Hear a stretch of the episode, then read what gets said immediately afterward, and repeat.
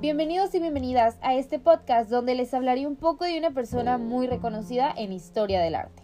Se trata nada más y nada menos que de Miguel Ángel, un hombre del Renacimiento, arquitecto, pintor y poeta, sobresaliente en todos esos campos. Pero desde luego su pasión y su vocación siempre fueron la escultura. Nació el 6 de marzo en Capris, un pueblo cercano a Florencia, mientras su padre ejercía como alcalde y juez local. Poco después la familia regresó a Florencia. Se entregó al niño al cuidado de una madre adoptiva en un pueblo a 8 kilómetros de Florencia. Su madre murió cuando Miguel Ángel tenía 6 años. En 1488 dejó la escuela y entró como aprendiz en el taller de Domenico Ghirlandaio. En 1489 comenzó a estudiar escultura en los jardines de Lorenzo de Medici. En 1497 Miguel Ángelo se trasladó a Roma. A un cliente banquero vendió su primera obra importante, El Baco y un Cupido. En marzo de 1505, el artista fue requerido de nuevo en Roma por el Papa Julio II.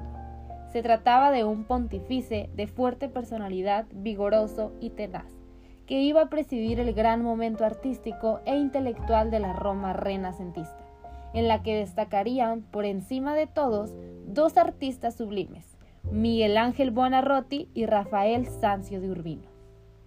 Desaparecido Julio II y finalizada la capilla sixtina, Miguel Ángel quiso reemprender los trabajos para el mausoleo del pontífice, pero una serie de modificaciones sobre el proyecto primitivo y de pleitos con los herederos del fallecido impidieron su consecución, lo contribuyó a mortificar su ya de por sí amargado carácter.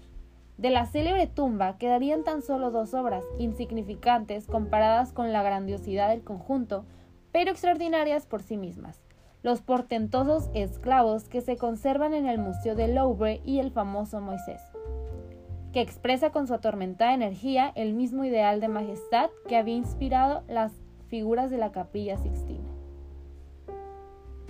A partir de 1520 trabajó principalmente en la capilla Medicis de San Lorenzo, preparando los sepulcros de los hermanos Juliano y Lorenzo de Medicis y de sus descendientes homónimos, Juliano duque de Nemours y Lorenzo duque de Urbino.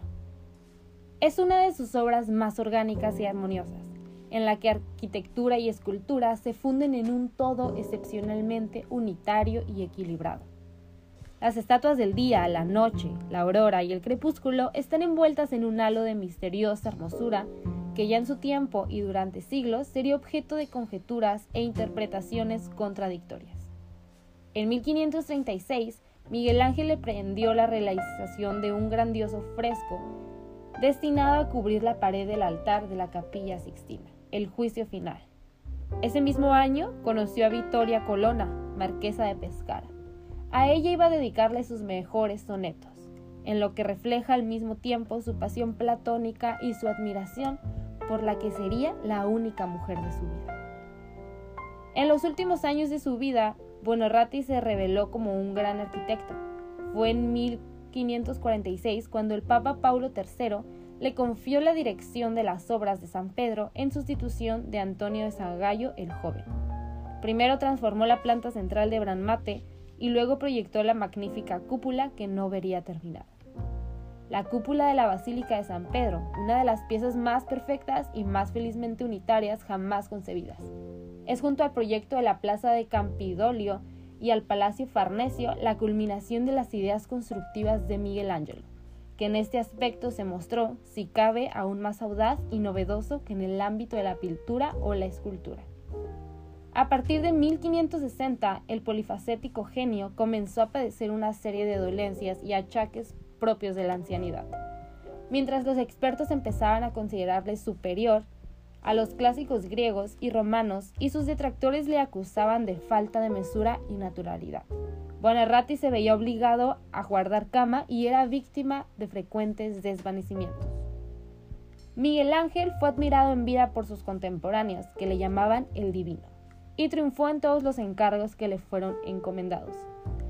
Su obsesión por la perfección le obligaba a no entregar jamás algo mediocre, y tanto en Florencia como en Roma, reyes y papas cayeron rendidos a su arte, aunque ciertamente se vivieron ciertos roces debido a la marcada personalidad de Miguel Ángel.